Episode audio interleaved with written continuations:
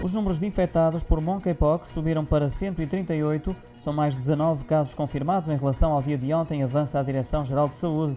Ainda não há uma única mulher entre os infectados, cuja idade vai dos 20 aos 61 anos. A maioria situa-se na casa dos 40, encontram-se na região de Lisboa e Val do Tejo, sendo que os restantes foram localizados a norte e no Algarve. Os casos identificados mantêm-se em acompanhamento clínico, encontrando-se estáveis, revela a Direção-Geral de Saúde, que garante ainda que a informação recolhida está a ser analisada para avaliação do surto a nível nacional e internacional.